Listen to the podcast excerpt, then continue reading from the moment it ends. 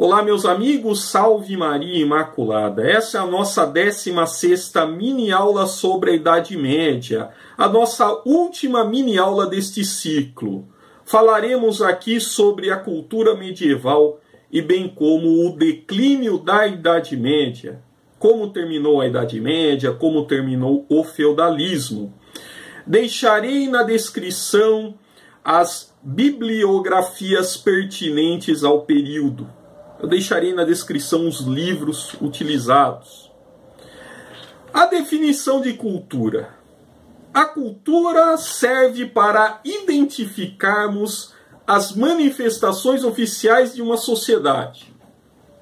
A sociedade medieval tinha sua cultura intensamente atrelada à Santa Igreja Católica. Santa Igreja Católica, aqui vale nós falarmos, criou uma sociedade e criou um tecido social, tecido social católico. A cultura estava ligada inteiramente nela. Artes, literatura, filosofia, estudos os mais diversos, é, tudo isso define a cultura. E a cultura medieval era católica. E podemos dividir aqui a cultura medieval em dois campos historiográficos, e vale a pena nós comentarmos.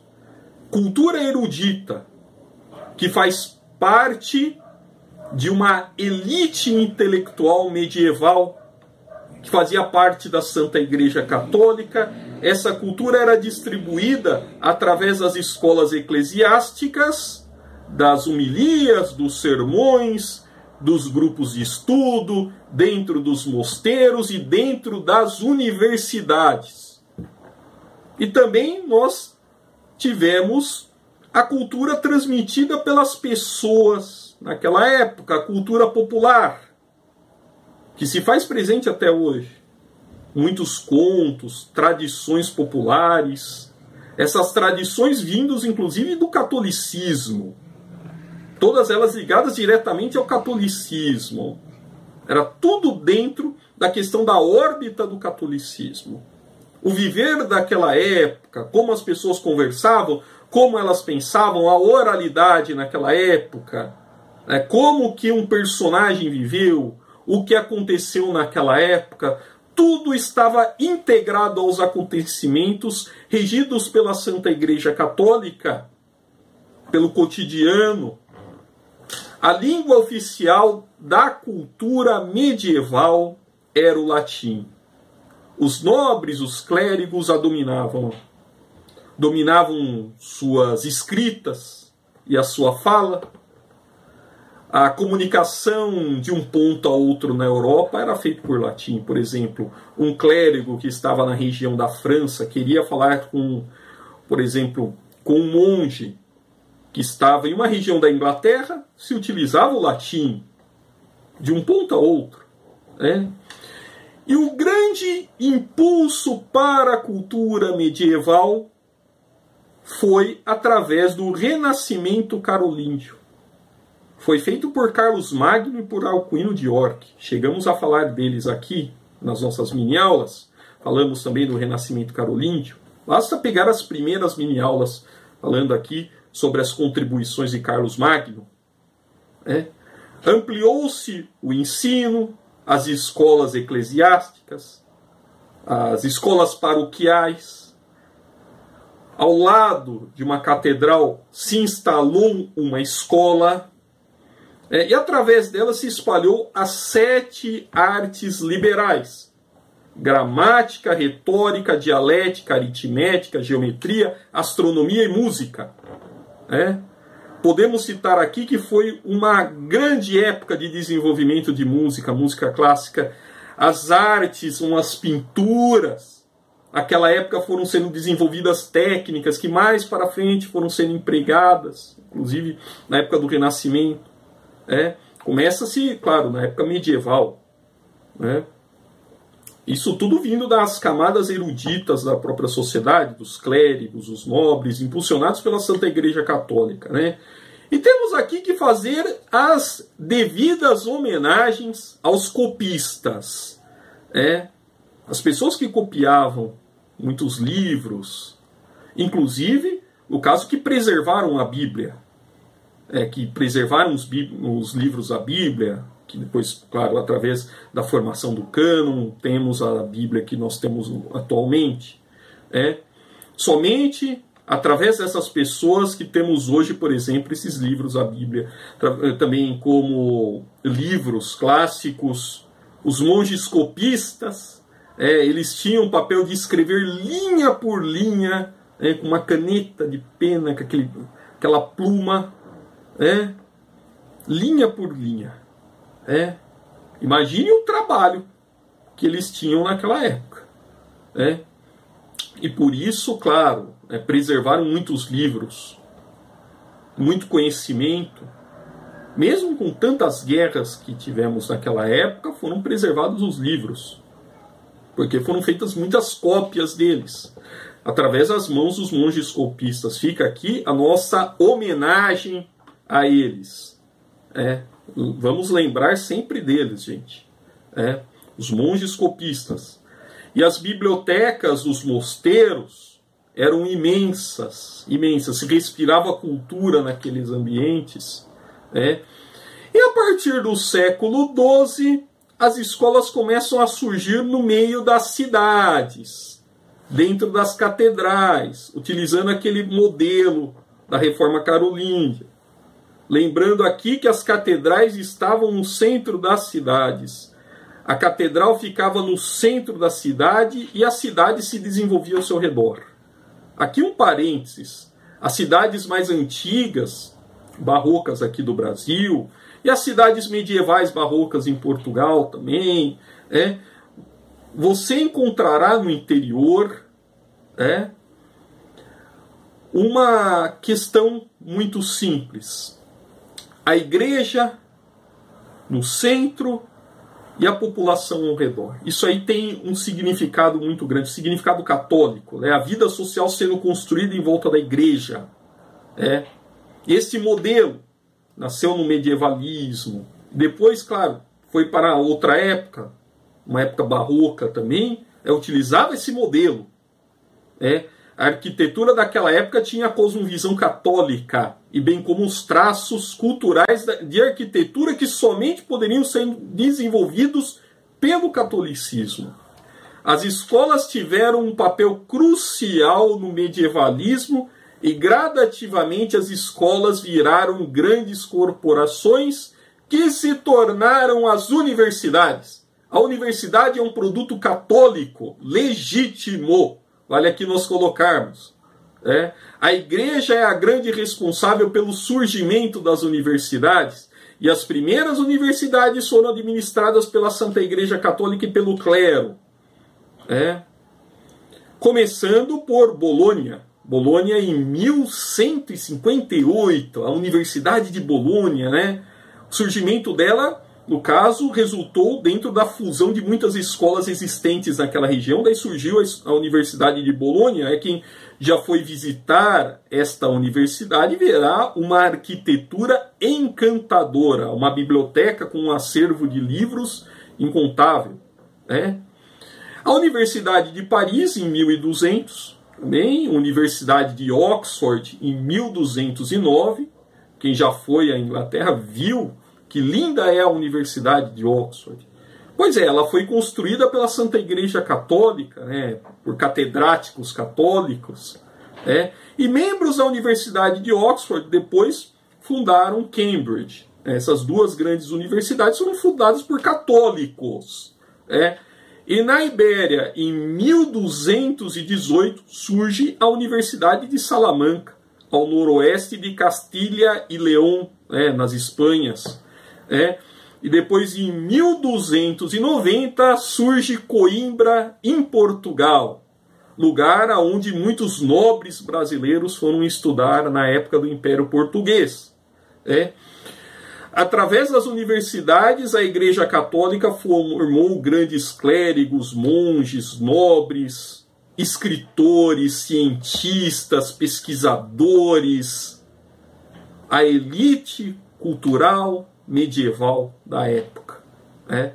através das ciências, das artes, da filosofia, da literatura, dos avanços da época, que foram sendo consolidados pela Igreja Católica, a Igreja que é um grande motor medieval, né?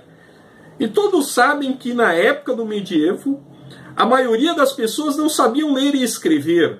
De um lado, nós tínhamos os eruditos, as pessoas que tinham um conhecimento grande, aprofundado, porém, de um outro lado, grande parte da sociedade não sabia ler e escrever. Né? Ou seja, as pessoas eram iletradas. Né? E por isso a arte medieval ela também tinha um grande cuidado. Né? A questão da quantidade de símbolos, bem como pela oralidade. Né? A questão dos símbolos e a oralidade estavam muito presentes no medievalismo. A ver, a arquitetura das catedrais. Vamos citar aqui um exemplo, a parte externa das catedrais, né? cheias de símbolos, né? mostrando, por exemplo, para o povo certas situações que lá era explicado para as pessoas, né? E muitos foram convertidos através desses símbolos também. Os vitrais também mostrando as passagens bíblicas, né? E tudo isso foi sendo mostrado para as pessoas. O catolicismo se espalhou na Europa pela oralidade, pelos símbolos, pelas imagens. A conversão de muitos ocorreu dessa forma. Vale aqui nós colocarmos. A questão das artes. Vamos falar aqui a arte românica. O século XI, o século XII surgiu nas regiões da Itália, nas regiões da França, e foram desenvolvidas pelas ordens monásticas, principalmente pela ordem de Cluny. Né? Os edifícios eram feitos de pedra, poucas janelas, paredes muito grossas, arcos nas portas e o teto tinha o formato de uma abóbora. Né? E depois tivemos o estilo gótico, que sucedeu o românico e predominou na Europa entre o século XII até o século XV. Né? Arte românica, século XI, século XII, gótico, XII até o XV. Vale, vamos lembrar dessas datas. E o grande artista italiano Vasari é, foi responsável pela elaboração desse modelo. É, o gótico trouxe grandes mudanças, incentivou uma arquitetura belíssima, inclusive dentro de muitos sítios do Ocidente, universidades, catedrais, palácios, palacetes, grandes casas passaram a ser construídos naquele estilo. É, as catedrais góticas, vamos citar aqui Notre Dame, elas possuem uma grande entrada de iluminação, de luminosidade, é, que tem como significado a presença de Deus. Faça-se luz, esteja lá o divino. É, aonde tivemos a presença da luz, teremos a presença de Deus, é, iluminando as trevas. É por isso falamos, inclusive, a Idade Média, a Idade da Luz, é, onde tudo era iluminado. Também tem a ver com as catedrais muito iluminadas né, da época. A luz entrando pelos vitrais, os vitrais do teto, os vitrais das laterais das catedrais, é, refletindo o grande altar é, grande obra de arte. É, as catedrais góticas são maravilhosas. É. As primeiras catedrais góticas construídas na França, vamos citar aqui, Saint-Denis, em 1137, é onde descansam os corpos de muitos reis franceses, as criptas, inclusive. É.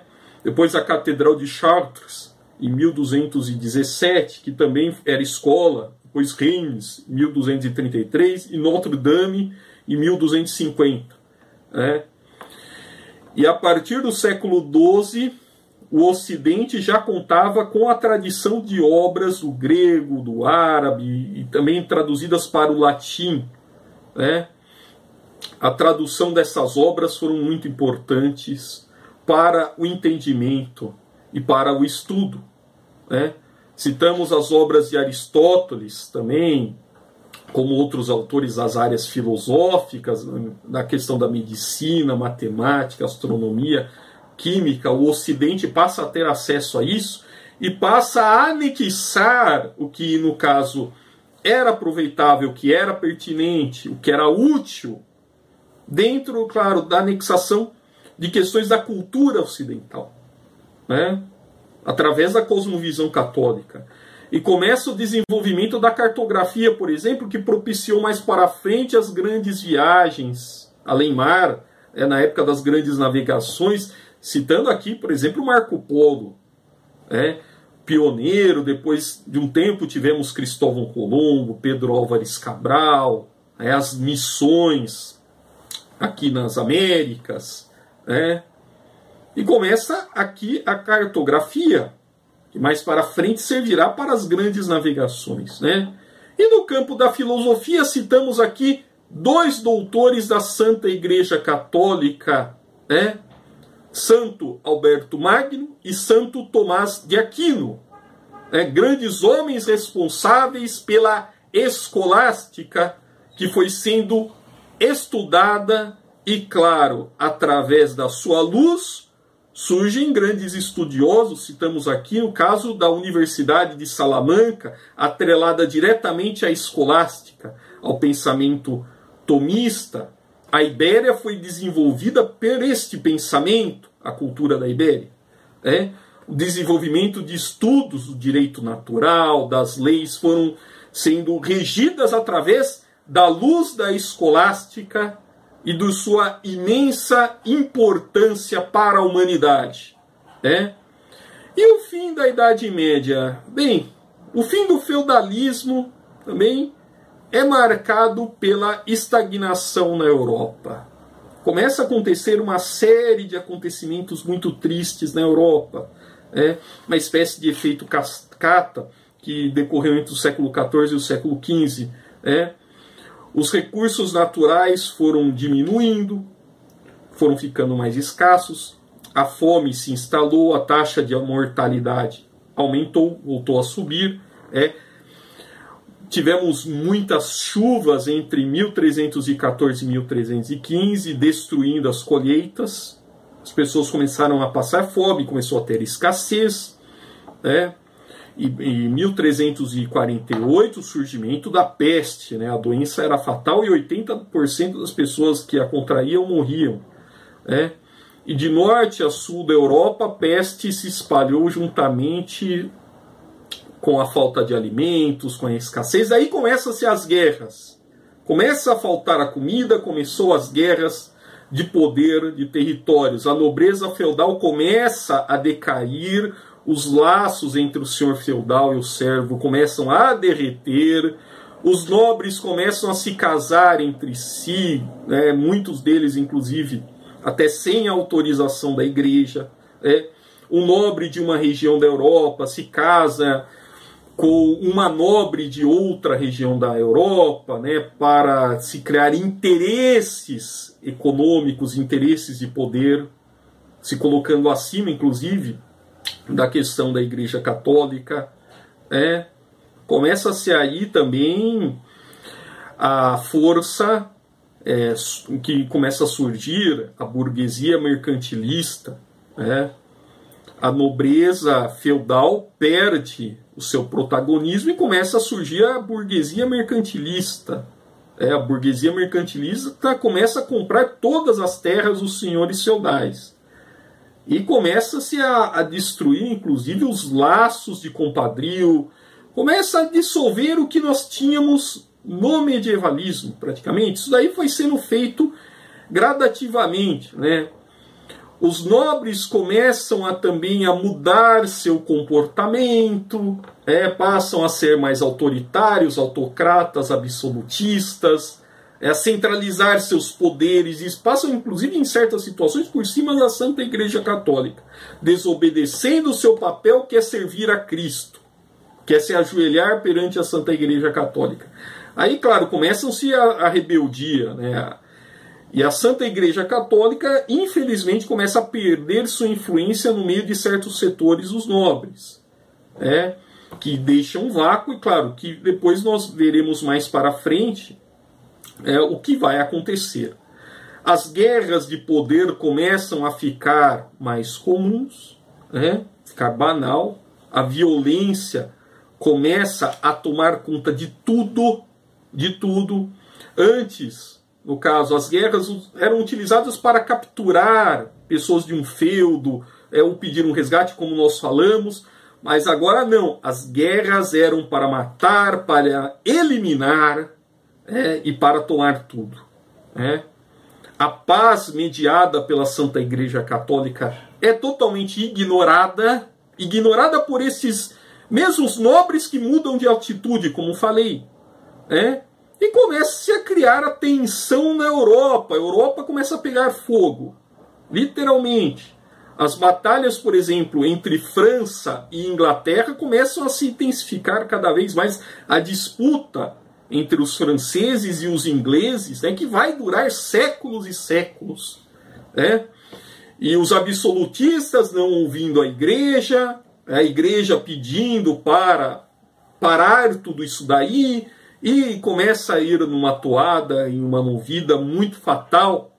É, e o absolutismo, já plantado por Felipe o Belo, aqui vale nós lembrarmos, é, nós falamos dele inclusive, é, um pouco antes, né? Esse absolutismo né, foi sendo plantado, germinou tal, e começa a se transmitir mais para frente dentro das revoluções é, que jogam a humanidade em uma crise imensa. É, Revolução Protestante, Revolução Liberal Francesa, né, que foram frutos destas viradas e costas, praticamente, que os nobres deram à igreja. Né, que, no caso, começaram a dar as costas para a igreja naquela época, né, do fim do medievalismo, e a situação começou a ficar cada vez mais fatal. Né?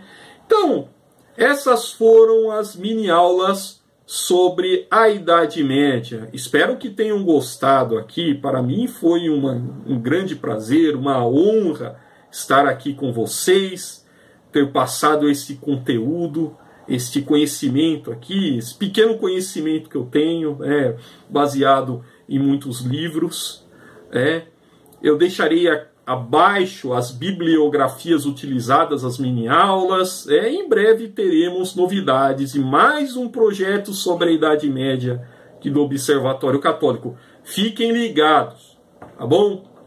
Forte abraço, fiquem com Deus. Salve Maria Imaculada, viva Cristo Rei e até breve.